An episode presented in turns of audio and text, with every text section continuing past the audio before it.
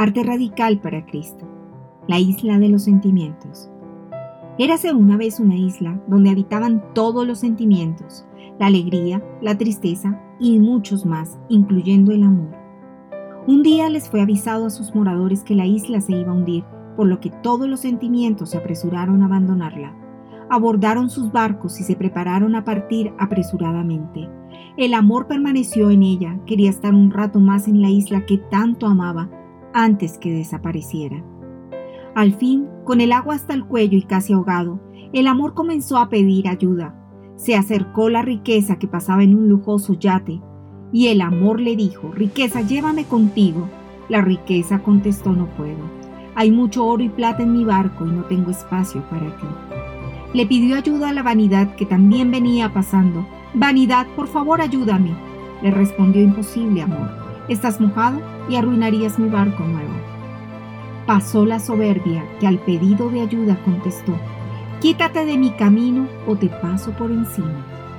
Como pudo, el amor se acercó al yate del orgullo y una vez más solicitó ayuda. La respuesta fue una mirada despectiva y una ola casi lo asfixia. Entonces el amor pidió ayuda a la tristeza. ¿Me dejas ir contigo? La tristeza le dijo, ay amor, tú sabes que siempre ando sola y prefiero seguir así. Pasó la alegría y estaba tan contenta que ni siquiera oyó al amor llamarla. Desesperado el amor comenzó a suspirar con lágrimas en sus ojos. Fue entonces cuando una voz dijo, ven amor, yo te llevo.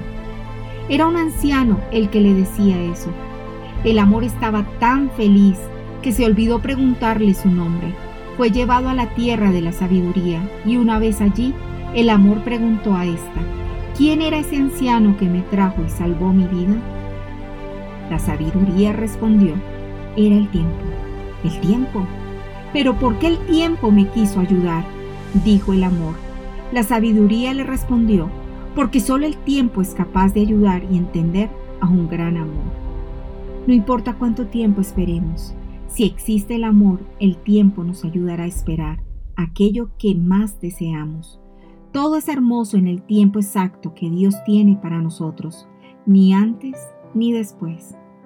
Aunque este relato trata al amor como un sentimiento, hay quienes dicen que el amor no es un sentimiento, sino una decisión. De tal manera que independientemente de cómo te sientas, busca las cosas que le hagan bien a esa persona a quien le brindas tu amor.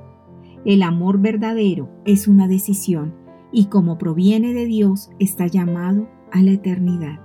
Bendiciones.